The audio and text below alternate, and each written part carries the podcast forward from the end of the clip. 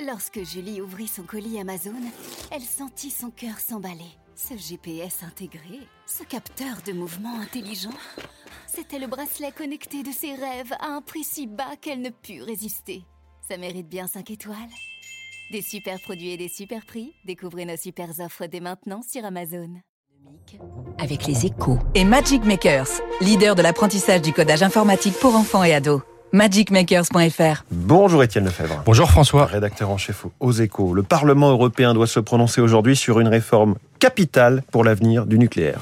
Oui, c'est le fameux projet de taxonomie qui doit permettre de classer les énergies vertes et favoriser ainsi leur financement.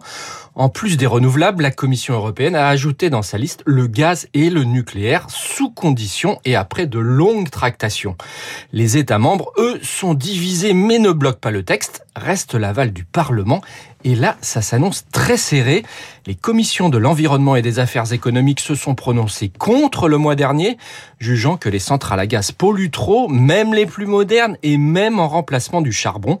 Quant au nucléaire, c'est l'incertitude sur les déchets qui est pointée du doigt pression supplémentaire, les opposants affirment qu'inclure le gaz, ce serait faire un cadeau à Poutine et même financer sa guerre alors qu'il faut se détourner de cette énergie. Mais vous nous dites, vous, Étienne, que c'est tout le contraire. Absolument. Et d'ailleurs, le ministre de l'énergie ukrainien a lui-même écrit aux députés européens hier pour leur demander d'inclure le gaz et le nucléaire en soulignant que ces sources d'énergie seront indispensables à la reconstruction de son pays, qui mise déjà beaucoup sur l'atome. Pénaliser le nucléaire, totalement décarboné et stable, serait une grave erreur et augmenterait la dépendance des Européens envers le fossile et donc envers la Russie. Inutile de vous dire qu'un veto des eurodéputés serait une catastrophe pour la filière nucléaire française en quête de relance après des années de sous-investissement. Quant au gaz, même s'il est bien plus cher aujourd'hui, des investissements sont nécessaires pour s'approvisionner ailleurs qu'en Russie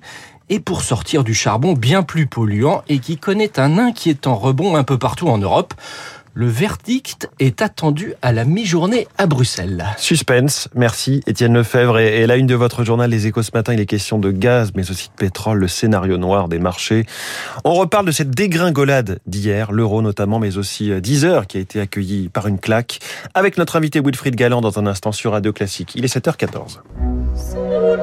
Vous écoutez Radio Classique.